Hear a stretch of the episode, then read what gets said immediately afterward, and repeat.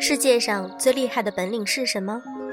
是以愉悦的心情老去，是在想工作的时候能选择休息，是在想说话的时候保持沉默，是在失望的时候又燃起希望。来自使者，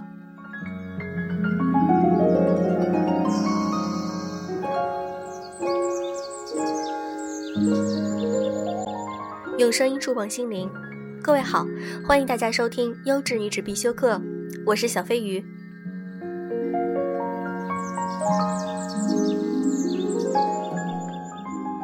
我始终认为，不论我们处在一个怎样的年纪，坚持学习都是我们人生中必须要经历的一个过程。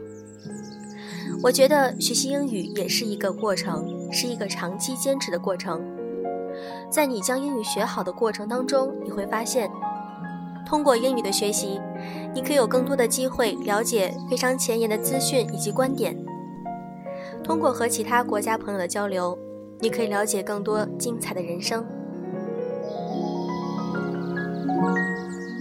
所以每周我都会为大家读一篇英语美文，希望你们能够从美文中感受到一些英语的美妙之处，从而更加爱英语。如果大家想听更多精彩的有声读物，可以添加“优质女子必修课”的微信公众号，我们在那里等着你。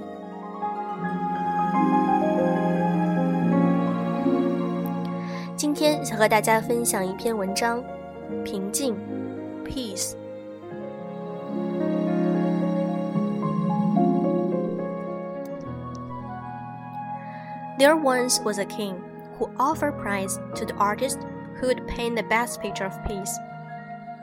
Many artists tried. The king looked at all the pictures, but there were only two he really liked, and he had to choose between them. One picture was a calm lake. The lake was a perfect mirror, for peaceful towering mountains were all around it. Overhead was a blue sky with fluffy white clouds all who saw the picture thought that it was a perfect picture of peace. The other picture had mountains too, but they were rugged and bare. Above was an angry sky from which rain fell, and in which lightning played. Down the side of the mountain tumbled a foaming waterfall. This did not look peaceful at all. But when the king looked, he saw behind the waterfall a tiny bush growing in a crack in the rock. In the bush, a mother bird had built her nest. There, in the midst of rush of angry water, sat a mother bird on her nest. Perfect peace. Which picture do you think won the prize? The king chose the second picture.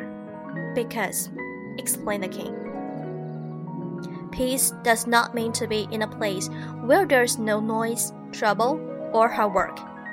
Peace means to be in the midst of all those things and still be calm in your heart. That is the real means of peace.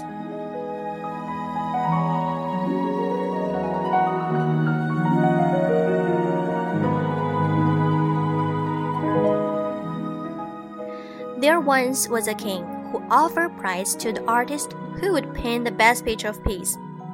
Many artists tried. The king looked at all the pictures, but there were only two he really liked, and he had to choose between them.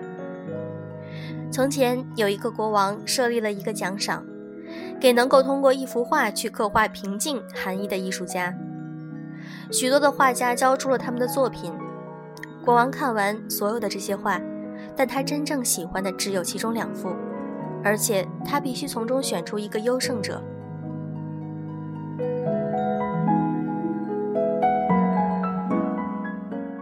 One picture was of a calm lake. The lake was a perfect mirror for peaceful towering mountains all around it. Overhead was a blue sky with fluffy white clouds. All who saw the picture thought that it was a perfect picture of peace. 第一幅画描述的是一个平静的湖，这个湖就像一个完美的镜子一样，周围高耸的山脉静静地围绕着，湖的上面有着蓝蓝的天，天上飘着绒毛一样的云朵。所有看到这幅画的人都会认为这是一幅能够完美刻画平静的作品。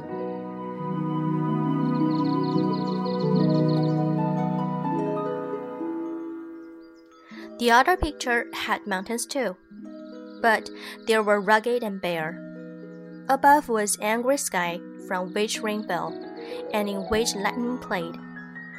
Down the side of the mountain tumbled a foaming waterfall. This did not look peaceful at all. But when the king looked, he saw behind the waterfall a tiny bush growing in a crack in the rock. In the bush, a mother bird had built her nest.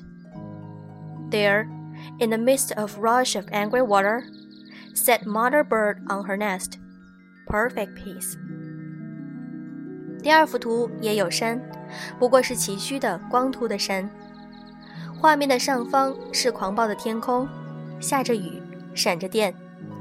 山的下面有一个充满泡沫的瀑布，看起来整幅画完全没有平静的氛围。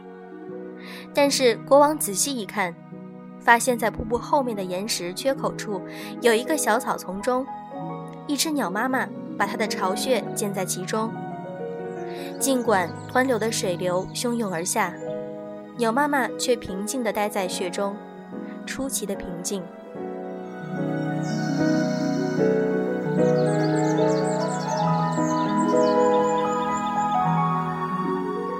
Which picture do you think won the prize? The king chose the second picture. Because, explained the king, peace does not mean to be in a place where there is no noise, trouble, or hard work. Peace means to be in the midst of all those things and still be calm in your heart. That is real means of peace. 你认为哪幅画最终得奖呢？最终，国王选择了第二幅。国王解释道：“ 平静并不是意味着一个没有嘈杂、没有麻烦、没有艰辛的地方。平静意味着你在这些嘈杂、困难的环境中，内心依然很平静。这才是平静的真正含义。”